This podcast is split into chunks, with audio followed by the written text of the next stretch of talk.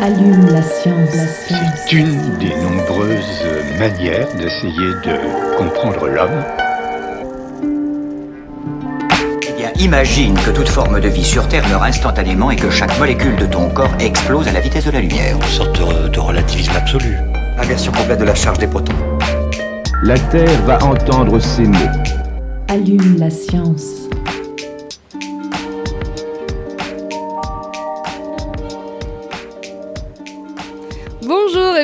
Tous et toutes dans Allume la science, l'émission qui vous branche chaque semaine sur l'actualité des laboratoires de l'Université de Montpellier et de ses partenaires.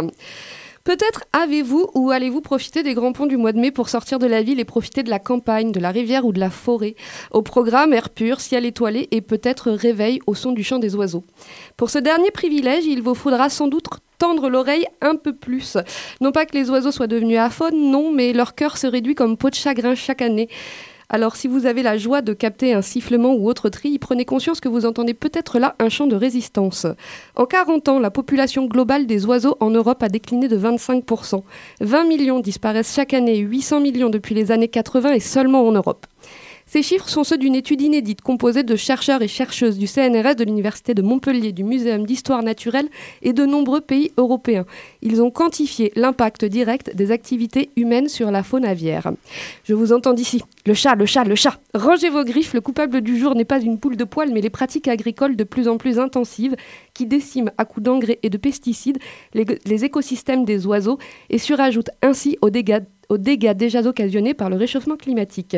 Nos invités du jour sont chercheurs à l'ISEM, l'Institut des sciences de l'évolution en écologie et biologie de la conservation. Ils ont signé, signé pardon, cette étude publiée dans la revue PNAS le 15 mai dernier. Vincent de Victor et Stanislas, et Stanislas Rigal, pardon, bonjour et bienvenue dans Allume la science. Bonjour. Bonjour. À mes côtés pour mener cette interview, Aline Perriot. Bonjour Aline. Bonjour. En seconde partie d'émission, nous vous emmenons au laboratoire Sciences pour l'œnologie avec Jean-Luc Legras comme gardien des levures. Enfin, Agnès Pesanti de la culture scientifique vous emmène sur les chemins de la science avec Street Science. Allume la science, vous avez le programme, c'est parti. Chargement de l'engin terminé. Nous sommes à 0 moins 60 secondes. 59, 58, 57, 56, 55. Alors, on parle de 20 millions d'oiseaux en moins par an. C'est énorme. Et pour bien comprendre ce chiffre, est-ce qu'on pourrait avoir une idée de la population aviaire globale en Europe? Euh, on, a avancé le chiffre de 25% donc, d'oiseaux en moins, donc euh, on arrive à une population. Si on fait marche arrière, on a perdu 800 millions d'oiseaux euh, en 40 ans. on est parti de 170 espèces dans notre étude, et ça représente la plupart des espèces communes. On peut estimer qu'on a, on est parti d'une population autour des 3 milliards d'individus dans les années 80 et qu'on en a perdu 800 millions. Euh, on peut ajouter qu'en Europe, globalement, on a plutôt 250 à 300 espèces euh, nicheuses régulières. Donc euh, voilà, on a entre 5 et 10 milliards d'oiseaux globalement en Europe et on a une perte considérable de ce nombre d'individus. Alors, vous le dites dans l'étude, c'est le jeu de données le plus complet qui ait jamais été réuni. Il y a 20 000 sites qui ont été étudiés dans 28 pays d'Europe, 170 espèces. Euh, c'est une étude inédite par son ampleur, mais vous dites aussi par la méthodologie utilisée. Elle est comment, Stanislas, cette méthodologie? Alors cette méthodologie, en fait, elle est assez novatrice parce qu'on ne se contente pas d'une seule analyse, mais on va en faire deux parallèles qui vont nous permettre à la fois d'étudier les tendances temporelles des espèces et des pressions, et puis aussi d'aller regarder comment évolue année après année pression et réponse pour essayer d'aller plus loin que les corrélations euh, auxquelles on, est habitué dans les, les, on a été habitué dans les études précédentes. Et est-ce que justement une telle ampleur et une telle méthode, ça permet d'avoir une vraie vision globale de la situation plus que les études précédentes? Bah, Ça permet d'avoir une vision globale, notamment par euh, le, l'ensemble du jeu de données qui est continental et euh, d'avoir aussi une vision de plus en plus précise euh, et du rôle relatif des différentes pressions, justement grâce à l'utilisation de plusieurs méthodes qui, euh, au final, dont les résultats vont dans le même sens en fait. Alors, on a un peu spoilé l'étude dans l'introduction en désignant directement le coupable, les pratiques agricoles, mais il faut préciser que votre étude, vous ne l'avez pas faite à charge. Vous n'avez pas directement observé les pratiques agricoles, vous avez observé différentes pressions liées aux activités humaines. Alors, quelles quelle pressions vous avez euh, étudiées alors, on a voulu vraiment mettre ensemble le cortège des pressions classiquement euh, convoquées pour euh, parler de changements globaux, à savoir les changements des conditions climatiques. Donc, on a euh, pris une base de données qui nous donne de manière assez fidèle et précise les changements locaux de température sur l'ensemble des pays. Euh, le couvert forestier, sa progression, sa régression euh, de interannuelle, euh, la progression de l'urbanisation, donc le couvert de bâti, et puis les pratiques agricoles résumées ici par l'emploi d'intrants, pesticides et engrais. Et c'est vraiment l'ensemble de ces pressions qui sont, sont souvent utilisées de manière un peu indépendante, isolée, qu'on a voulu combiner ensemble dans la même analyse. Donc là où on avait tendance à convoquer plutôt le changement climatique, plutôt l'urbanisation de manière séparée, là on a pris tout le monde ensemble. Donc c'est-à-dire qu'on avait des données sur euh, toutes les pressions distinctement, mais qu'on n'avait pas encore fait de croisement, c'est Voilà, je pense que c'est une des autres forces de ce jeu de données, c'est qu'on a vraiment un, contexte quasi expérimental, puisqu'on a l'ensemble de ces pressions qui varient euh, chaque année dans chaque pays différemment et euh, au, regard l'ensemble des espèces qui varient dans chaque pays différemment. Donc on a pu faire varier dans l'espace et dans le temps les pressions et les réponses. Et c'est en ça que c'est un petit peu puissant comme analyse, hein, parce qu'on se situe un peu dans ce contexte, euh, je dirais, d'un laboratoire à ciel ouvert euh, de l'Europe. Alors, du coup, vous l'avez dit, toutes ces, pressions, l'intensification de l'agriculture avec l'usage des engrais et des pesticides, c'est la plus impactante, avec un déclin qui peut aller jusqu'à 60%. Est-ce que ça signifie qu'il y a certaines oiseaux qui en souffrent davantage que d'autres? Alors oui, tout à fait. Ça signifie notamment que les oiseaux des milieux agricoles sont plus impactés. Vous avez souligné ce chiffre de 60%. Et puis euh, aussi les espèces insectivores, parce que notamment les pesticides et les engrais vont avoir un impact à la fois sur euh, le nombre d'insectes euh, directement, parce que les insectes vont être détruits, ou leurs habitats vont être détruits. Ce qui fait que les oiseaux vont plus avoir la ressource suffisante pour eux s'ils sont insectivores, euh, vraiment tout au long de l'année, ou pour la reproduction s'ils sont insectivores, notamment au moment de euh, la période de, reproduction et pour élever leur nichés. Alors, on, parle des milieux agricoles, mais vous vous êtes aussi intéressé à d'autres écosystèmes, la ville, la forêt par exemple. Est-ce qu'on observe les mêmes déclins? On observe des déclins moins marqués, effectivement. on observe des déclins moins marqués en ville et dans les forêts, puisque ce sont des milieux qui sont moins directement en, lien avec les pratiques agricoles, bien sûr. Cependant, euh, en ville, euh, à l'échelle de l'Europe, on observe tout de même un déclin assez important euh, de quasiment... Allez-y, prenez vos notes, on a le temps. On a le temps. Combien, combien, vous avez dit 27%, 27% ouais, c'est ça, j'avais 29 en tête. 27%, ça c'est où? En ville? En ville, oui, c'est ça. Et en forêt, on a, aussi un déclin qui est relativement marqué de 17% à l'échelle de l'Europe. Donc c'est euh, tout de même des espèces qui ne vont pas bien. Après, euh, effectivement, les problématiques sont différentes. En forêt, puisqu'il y a un retour du couvert forestier, mais c'est principalement des forêts secondaires. Donc les spécialistes des, forêts euh, sont des espèces qui peuvent dépendre de forêts un peu plus matures, avec des cavités par exemple, et elles ne vont pas forcément bénéficier du retour de la forêt, en tout cas pas tout de suite. Et puis les, espèces qui sont plus typiques des milieux urbains, en fait, ce sont des espèces souvent cavernicoles, qui ont besoin d'anfractuosité pour euh, justement pouvoir nicher. Et avec le bâti moderne, par exemple, elles ne vont pas forcément bénéficier de l'expansion des, zones urbaines.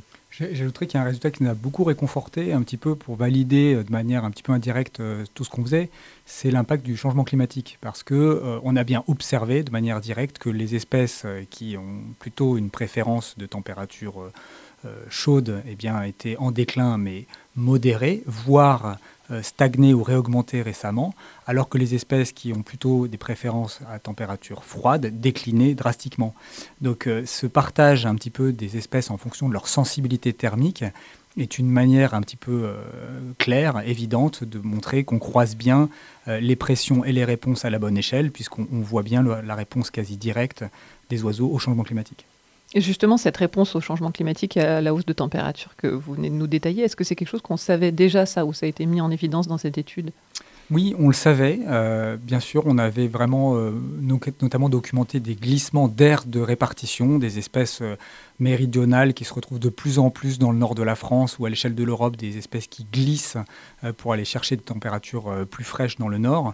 on avait ça, mais ce qu'on n'avait pas, encore une fois, c'est l'importance relative de cette pression par rapport aux autres. Elle sort comme une dépression dominante, mais côte à côte de l'impact des pressions agricoles. Alors, on, va revenir justement sur cette pression agricole. Est-ce qu'il y a des pays qui sont plus touchés que d'autres par ce déclin-là euh, dans les milieux agricoles en Europe? Alors, il y, a les, notamment les, pays d'Europe euh, occidentale où euh, le niveau de référence, donc le niveau d'intrant qui est utilisé est souvent plus haut que dans les pays qui sont de l'ancien bloc soviétique, par exemple. et donc, effectivement, il y a des pays où, dans les années 80, donc là où démarre notre étude, on a déjà des populations d'oiseaux qui sont probablement plus basses que ceux, qui, enfin, ce qui était leur niveau auparavant. mais on observe aussi un déclin marqué dans les pays qui sont entrés en Europe relativement récemment, enfin en, Union européenne relativement récemment, euh, du fait des changements imposés par la PAC. Euh, et donc ça, il y a un certain nombre d'études qui l'ont référencé et qui ont montré que euh, les changements dans les méthodes de production agricole imposées par les normes de l'Union européenne ont engendré un déclin de certaines espèces. On, et on... observe directement l'impact de la politique sur les, sur les populations. Alors voilà, c'est dans la littérature qui précède notre étude, hein, qui ces, ces, informations sont disponibles, mais effectivement, nous, on retrouve ces déclins marqués chez les espèces des milieux agricoles aussi dans ces pays d'Europe de l'Est. Moi, je, pourrais rajouter que pour avoir travaillé maintenant euh, depuis 20 ans sur ces, cette question-là et sur ces populations d'oiseaux et sur des bases de données euh, qui recensent leur devenir, euh, je m'attendais à avoir un ralentissement, notamment en France, quand j'ai commencé à travailler sur ces données-là. On, a, on, annonçait le déclin de la, la louette des champs, on parlait de moins 30% des oiseaux des milieux agricoles euh, en 30 ans, c'est le muséum qui avait ces chiffres-là. Et en faisant cette nouvelle euh, mise à jour, euh, je m'attendais à avoir un ralentissement parce qu'on ne peut pas perdre indéfiniment les oiseaux. Et en fait, j'ai été un petit peu choqué de voir que finalement, ça continue, ça s'accélère. Et puis le, finalement, le résultat, le constat reste alarmant. Et justement, si on revient un peu sur la France par rapport à, ce qui se passe dans le domaine de l'agriculture, comment on se situe par rapport à nos voisins européens? Est-ce qu'on utilise plus ou moins d'engrais, de pesticides euh, en moyenne? Honnêtement, on n'est pas très bon. Hein. Il, y a, 11 États membres euh, pour lesquels les ventes de pesticides ont diminué. Donc euh, ça, on peut le souligner, notamment la République tchèque, le Portugal, le Danemark. À l'inverse, il y a d'autres pays où ça a augmenté. La Lettonie, l'Autriche ont connu des taux de croissance très élevés. Et en volume, les plus fortes augmentations, c'est en Allemagne et en France. Et on a bien une utilisation euh, assez forte euh, de pesticides en France. Euh, on est dans le haut de la liste des pays européens. Et donc, ce n'est pas forcément une grande surprise de voir que nos oiseaux des espèces agricoles, enfin nos espèces de milieux agricoles, déclinent de manière significative en France. On est à moins 43%, ce qui est assez colossal. Pardon, je, perds le fil, mais c'est tellement terrible ce que vous racontez. Pour certaines espèces, le déclin il va jusqu'à moins 75%. Donc c'est le cas du pipi de farlouse, du tarier des prés, du moineau friqué. Alors pourquoi ces espèces sont-elles si vulnérables? Bah, on, a vraiment typiquement ces espèces euh, qui dépendent de ces euh, milieux ouverts euh, d'habitats, d'insectes préservés du milieu agricole. Euh, qui ont vu leurs ressources et leur habitat dégradés. Les conditions de vie ne sont plus euh, assurées de manière favorable pour ces espèces. on, a, on a convoqué hein, des explications euh, un peu baroques en expliquant que ça pouvait être les chats qui seraient à l'origine. Bah là, typiquement, on est dans un cas où ces espèces ne voient pas le chat domestique. Hein. elles ne sont, elles sont pas prédatées de manière significative par les chats domestiques, mais bien exposées aux pratiques agricoles de plein fouet.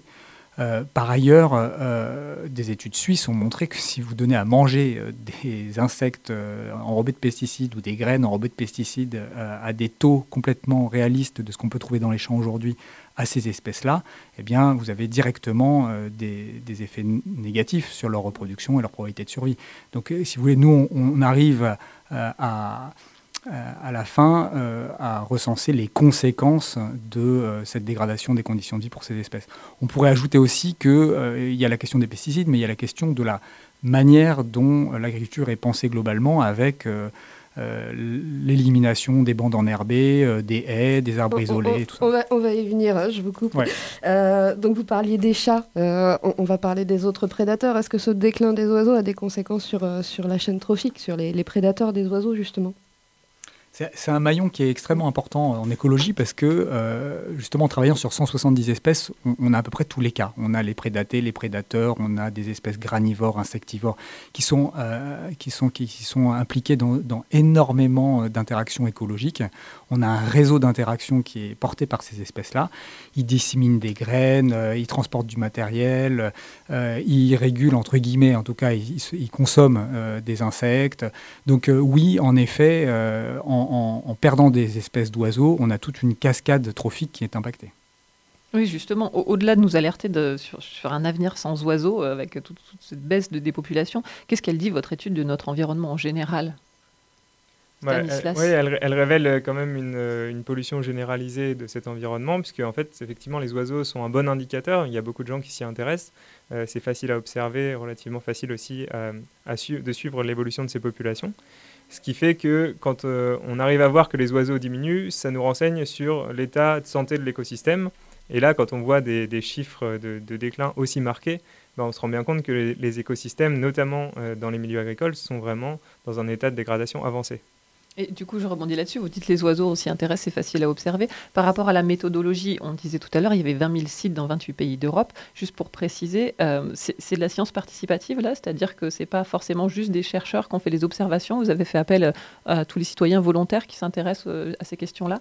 Exactement, c'est la, mise en commun euh, de programmes de suivi extrêmement rigoureux, standardisés, de personnes qui sont euh, férues d'ornithologie, qui retournent sur les mêmes sites chaque année avec la même méthodologie dans chaque pays européen. Euh, donc c'est ce qu'on appelle des sciences participatives, dans la mesure où on a bien le respect d'un protocole scientifique clair qui permet de produire des résultats qui sont comparables entre les sites et entre une année euh, entre deux années, euh, et qui s'est accumulé euh, voilà, depuis maintenant quatre décennies dans chaque pays. Alors vous concluez votre étude en appelant à repenser justement notre mode de production alimentaire. Vous alliez, vous alliez en parler. Donc comment est-ce que vous avez des, préconisations? Stanislas Rigal oui, alors repenser le mode de production, effectivement, mais ça fait partie d'un tout plus général. C'est-à-dire que ce mode de production, ce n'est pas forcément le, le rôle des, agriculteurs qui sont souvent enfermés dans ce, modèle de production agricole pour pouvoir survivre. Euh, donc ce n'est pas forcément à eux de changer les pratiques euh, de leur propre chef. Il y a des politiques qui peuvent être mises en place au niveau de l'Union européenne et de la France. Euh, et puis, il y a une influence des lobbies qui maintiennent ce système, qui est aussi à contrer et en tout cas à révéler euh, pour bien faire comprendre qu'il est possible de changer de système, euh, qu'on sait exactement ce qu'il faut faire, c'est-à-dire diminuer drastiquement les intrants de synthèse, augmenter la complexité des paysages, augmenter les linéaires de haies. Et euh, simplement, c'est toute une, une, volonté politique derrière qui s'oppose frontalement à la question de la production de masse pour pouvoir faire des produits peu chers, compétitifs. Euh, et donc, en fait, on a vraiment ce compromis entre les deux qui actuellement est tiré plutôt dans le sens de la, de la production, en fait, et qu'il faudrait euh, tirer dans l'autre sens pour maintenir des écosystèmes dans un bon état et une biodiversité vivante. Un exemple un peu concret, c'est qu'au moment où l'étude était publiée, euh, il y avait un peu une discussion autour de de l'aide à l'agriculture biologique, qui avait d'abord été de 10 millions d'euros, jugée absolument insuffisante, et une enveloppe dite de crise a été déployée à hauteur de 60 millions, qui reste complètement insuffisante euh, d'après les, gens qui représentent cette filière. Donc on est bien aussi dans des arbitrages et des choix d'orientation euh, structurelle de l'agriculture, soit vers des modes de production euh, plutôt intensifs, hein, soit vers des normes qui soient plus respectueuses. Moi je suis toujours un petit peu surpris d'entendre que l'agriculture dite conventionnelle, ça soit celles qui ne permettent pas le maintien de la biodiversité. Enfin, il faudrait changer de convention. Hein. L'agriculture conventionnelle, normale, devrait être celle qui permet le maintien des insectes et des oiseaux. Oui, justement, enfin, pardon. Moi aussi, je suis outrée. Ces conclusions, elles appellent de façon urgente, vous dites, la mise en place de réglementation et de contrôle des pratiques agricoles. Concrètement, tout ce qui est déjà fait, c'est pas suffisant du coup? Alors vous avez euh, justement le, 16 mai, donc le lendemain de notre étude aussi, euh, un, atlas des pesticides qui a été rendu public, euh, totalement indépendamment de notre, travail, et qui montre des chiffres aussi assez impressionnants sur la cartographie mondiale, européenne et française de ces pesticides, et qui révèle que effectivement les pratiques agricoles sont bien insuffisantes pour faire changer les choses parce que ça révèle un empoisonnement généralisé des milieux. Euh, ce qui fait que, effectivement, quand on stagne autour de 10% d'agriculture biologique en France, euh, eh bien, on se demande si on peut passer à l'étape supérieure, c'est-à-dire d'augmenter drastiquement cette euh, production en agriculture, enfin, ce couvert agricole qui est justement consacré à l'agriculture biologique. Est-ce qu'il n'est pas bloqué par les politiques actuelles ou pas? Merci beaucoup. Vincent de Victor, quelque chose à rajouter? Il nous reste 30 secondes ou on est bon? Merci à vous. On pourrait quand même dans le Pic Saint-Loup euh, noter quand même la, belle conversion vers la biodynamie et l'agriculture biologique de beaucoup de viticulteurs qui montrent que c'est aussi possible et rapide.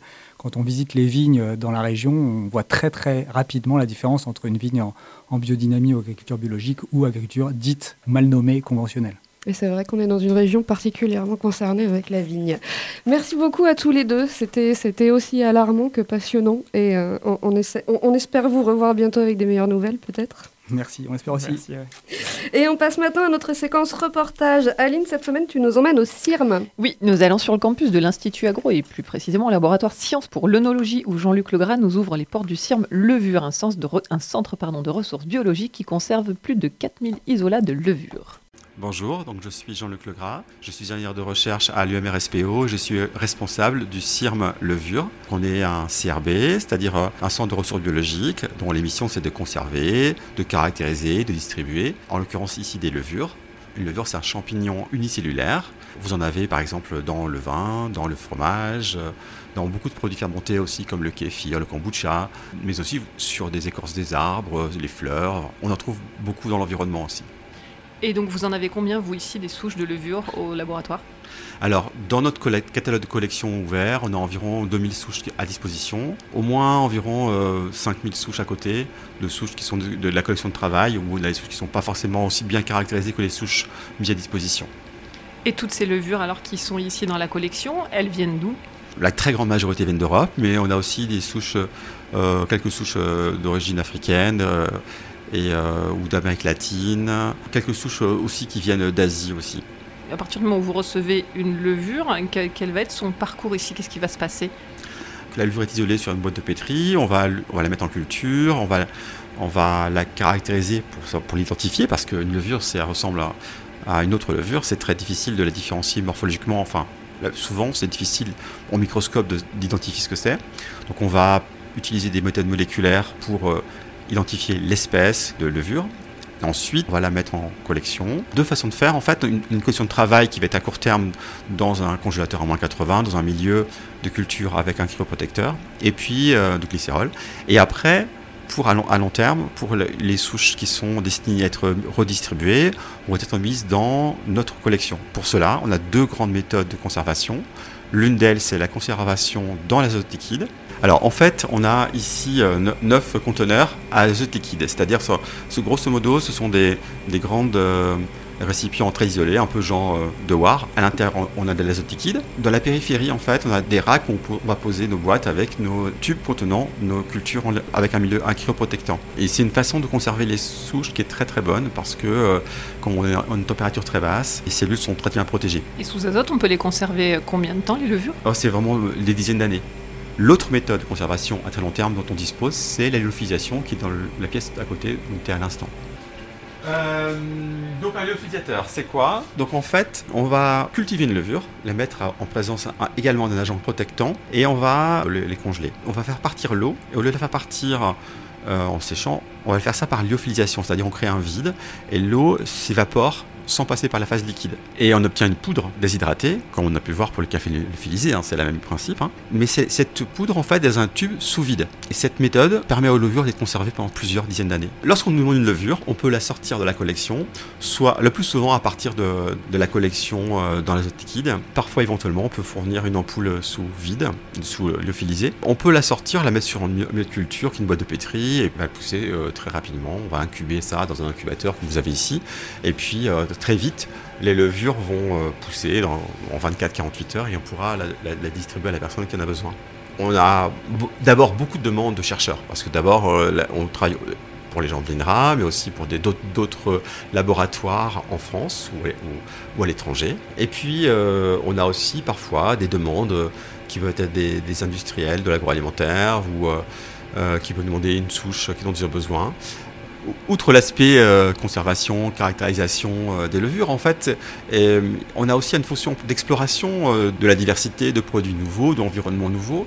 Et ça permet aussi d'avoir une idée d'explorer la biodiversité, la conserver et éventuellement la préserver parce qu'il y a certains environnements qui se dégradent avec le réchauffement climatique. Typiquement, par exemple, les glaciers sont connus pour disparaître en ce moment. A- on sait qu'il y a des flores fongiques particulières, dont des levures présentes sur ces glaciers. Donc, on travaille de, de CRB pour les levures, les champignons, mais peut aussi se- servir à maintenir la, div- la diversité d'espèces dont on ne connaît pas aujourd'hui. Aujourd'hui, en fait, on se rend compte qu'on connaît mal les champignons. Il y a beaucoup d'espèces qui sont euh, inconnues encore, et on voit des, des environnements qui disparaissent. Donc, c'est vraiment inquiétant de dire euh, que dans tous ces environnements, il y a une grande part de diversité qui est menacée et qu'on ne connaît même pas encore, y compris pour les levures. Chargement de l'engin terminé. Nous sommes à 0 moins 60 secondes. 59, 58, 57, 56, 55, 54. Et j'accueille maintenant notre invité des dernières minutes. Et c'est encore une fois Agnès Pesanti qui vient nous parler de culture scientifique. Bonjour Agnès. Bonjour. Et donc tu viens nous parler de Street Science, de le- dont le lancement pardon, a eu lieu ce matin au Jardin des Plantes. C'est bien Tout ça à fait. Alors qu'est-ce que c'est Street Science? Alors, Street Science, en fait, c'est une invitation très très intéressante à une déambulation scientifique qui s'attelle à un enjeu crucial de notre époque, la végétalisation de la ville. Donc, c'est la, la deuxième balade, on va dire, géolocalisée qu'on installe, que l'Université de Montpellier installe dans le Jardin des Plantes. Et elle va permettre, en fait, de partir à la découverte des bénéfices d'une ville plus verte pour le bien-être, pour la santé, pour la biodiversité urbaine, la lutte contre les îlots de chaleur, la gestion de l'eau ou encore l'agriculture urbaine. Mais euh, elle va aussi tenir compte euh, des pièges à éviter.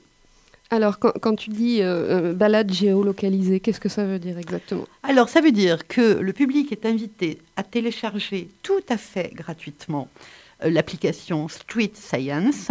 Ensuite, avec cette, cette application, eh bien, à déambuler dans le jardin des plantes, à retrouver les panneaux qui contiennent un QR code et en scannant sur ce QR code à l'aide évidemment de l'application, eh bien on a de la réalité augmentée. Donc on a effectivement tout le contenu de l'exposition. C'est à la fois une déambulation scientifique et une exposition qui chacun des panneaux, il y en a 12 qui sont disséminés dans le jardin. Donc l'idée, c'est un peu un jeu de piste. hein, Oui, c'est une chasse trouver- au trésor, C'est une c'est exactement ça. C'est une chasse au trésor. C'est de retrouver ces 12 panneaux, de scanner le QR code et d'avoir du coup du contenu qui a été quand même euh, produit, conçu et produit par les chercheurs de la Kim Rive euh, de l'Université de Montpellier dans le cadre de son approche Une seule santé centrée sur la gestion durable du risque vectoriel et de son enjeu pour la santé de l'homme et de son environnement. Alors tu as parlé de, de contenu, qu'est-ce qu'on peut s'attendre à trouver? De la Alors- vidéo, du texte? Alors on peut, non non, pas de vidéo, non non non, on peut s'attendre à découvrir euh, des images hein, et puis euh, tout un tas de conseils en fait qui vont révéler leurs secrets en réalité augmentée euh, pour en savoir davantage sur les enjeux de la végétalisation des villes. Évidemment qu'il y a des bénéfices. Pourquoi c'est important de construire une ville plus verte pour demain? Quels sont les points de vigilance à prendre en compte lorsque l'on verdit une ville, etc., etc. Je ne vais pas tout dévoiler, mais la, la, la balade est vraiment très, très, très intéressante. Alors, elle, elle s'adresse à tous, hein. vraiment euh, petits, grands. Euh, Il y a quand même un avantage parce que ça permet de découvrir ou redécouvrir ce magnifique jardin des plantes de Montpellier, jouer en famille, entre amis, euh, etc., en, trouvant les douze panneaux qui vont révéler leurs euh, leurs secrets, apprendre sur les enjeux de la végétalisation, on en parle beaucoup, pourquoi il faut verdir les villes, pourquoi il faut végétaliser les villes, mais, euh, mais quels sont les points de vigilance aussi à prendre en compte lorsque l'on verdit une ville. Alors donc tu l'as dit, une activité à faire en famille, elle sera disponible à partir de mercredi et elle reste combien de temps dans le Jardin des Plantes? Alors, elle va rester jusqu'à la fête de la science, puisqu'elle s'inclut également dans le cadre de la fête de la science qui aura lieu au mois d'octobre. Donc, elle est in situ dans le jardin jusqu'au 19 octobre. Et il faut compter combien de temps à peu près pour faire euh, la balade? On a une idée ou ça dépend de chacun? Mm, Ça dépend, en fait, ça dépend de chacun. Parfait. Merci beaucoup Agnès. Merci beaucoup. Et, donc... Et à très bientôt. À, tr- à- à très bientôt aussi et, et allez faire un tour au Jardin des Plantes. Allume la science, c'est fini pour aujourd'hui. Un grand merci à Naomi Charmetan pour la réalisation de cette émission. On se retrouve la semaine prochaine. D'ici là, restez branchés.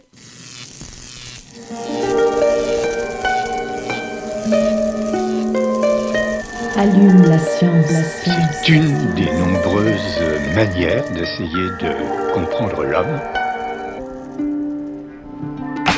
Imagine que toute forme de vie sur Terre meurt instantanément et que chaque molécule de ton corps explose à la vitesse de la lumière. Une sorte de, de relativisme absolu. Inversion complète de la charge des protons. La Terre va entendre ces mots. Allume la science.